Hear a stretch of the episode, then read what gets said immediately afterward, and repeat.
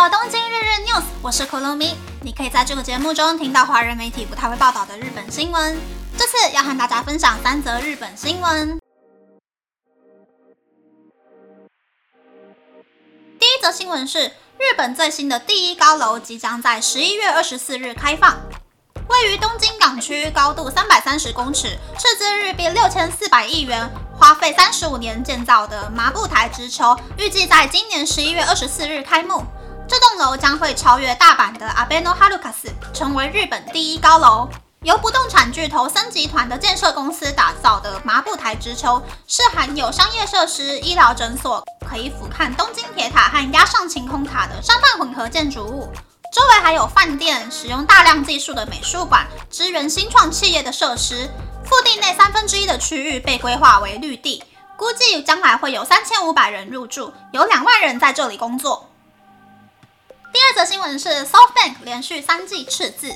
SoftBank 集团在八月八日公布了四月到六月的财务报表，出现了日币四千七百七十六亿元的亏损。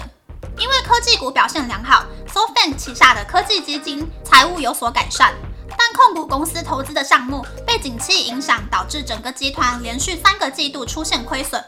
虽然 SoftBank 集团的社长孙正义在六月的股东大会表示，公司目前拥有日币五兆元以上的现金，可以将赤字反转，但 SoftBank 集团的财务长在财报发布会上表示，虽然科技类业务因为 ChatGPT 顺势成长。接下来的表现很值得期待，但是目前还不可以掉以轻心。反转这个用词有点太过强势了。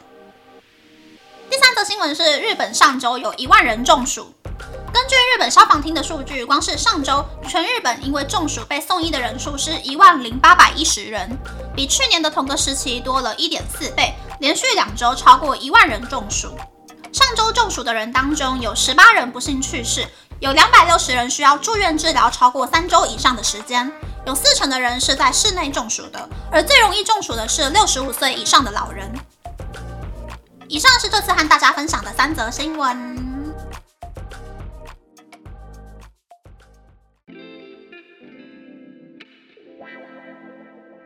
闻是日本最新第一高楼的新闻。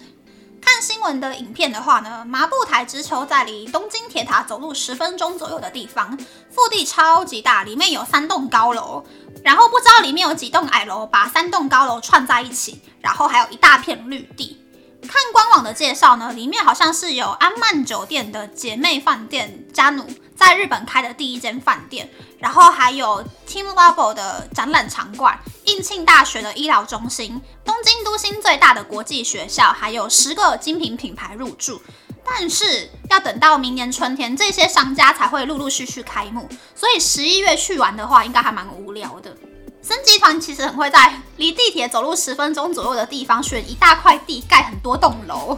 虎之门之秋的 Station Tower 才说是今年十月开始启用，结果没想到十一月麻布台之秋就要开幕了。东京的商用建筑真的需求这么高吗？总之呢，想要逛街的人在麻布台之秋开业之前呢，可以先去六本木之秋啊，或是表参道之秋啦，这些其实也都是森集团盖的楼。第二则新闻是 SoftBank 又又又赤字的新闻。SoFin 感觉还没有从中国市场投资失利的气氛当中走出来，但是其实 AI 概念股感觉现在就已经是高点了，什么时候都有可能往下掉。如果大家有在看范奇斐或者是小林说的 YouTube 频道谈 NVIDIA 的话，大概就可以感受到，其实 AI 概念股真的随时都有可能会发生变数。不过，其实我还蛮乐见 SoftBank 的投资方向可以往更广泛的区域发展了。鸡蛋放在同一个篮子里面，其实对投资者来说并不是一件好事。第三则新闻是一万人中暑的新闻。大家如果家里的长辈在那边说睡觉开什么冷气啦，吹电风扇就好了啦的时候呢，就跟长辈说你不一定是就这两年呢的事情吧。堂堂正正的跟长辈说，日本上个礼拜有一万人中暑，其中十八人死亡，四成的人在室内中暑，超过二十七度室内就要开冷气哦。尤其日本中暑的人大多又是六十五岁以上的老人家，这样讲呢，老人家应该就会乖乖的用冷气来换健康吧。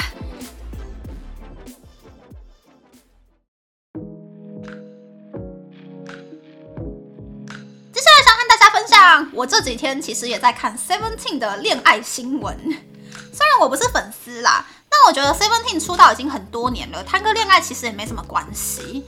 就算平常不开直播、不剖照片，但处处都可以发现交往的证据，我也觉得还 OK。但是可能就会有粉丝会因为放闪这件事情决定要脱粉。不过我是真的没有想到，居然会在演唱会上面跟女朋友公然放闪呢！我觉得这个行为好不尊重粉丝哦。Seventeen 的演唱会本来就已经一票难求了，又因为疫情好久没有开演唱会，在难得可以感受到几万人的支持还有喜爱的场合。却只 focus 在女朋友身上，让我有种不爱江山只爱美人的感觉。有很多歌手啊，就算只能够开百人规模的演唱会，但还是很珍惜跟每个粉丝可以对到眼或是互动的机会。甚至在下台之后失去掌声的瞬间，会感到很空虚，然后就不小心罹患了心理疾病，就会让我觉得 Joshua 很不珍惜舞台啦。我完全不在乎出道好几年的 idol 谈恋爱。但是我不可以接受不珍惜舞台、不认真表演的 idol。大家要不要来 follow 二点五次元 idol play 呢？反正都已经二点五次元了，不要去探究里面的人的现实生活的话，只要 idol 不退休就可以粉一辈子，算是一个就是新的选择。好无奈哦。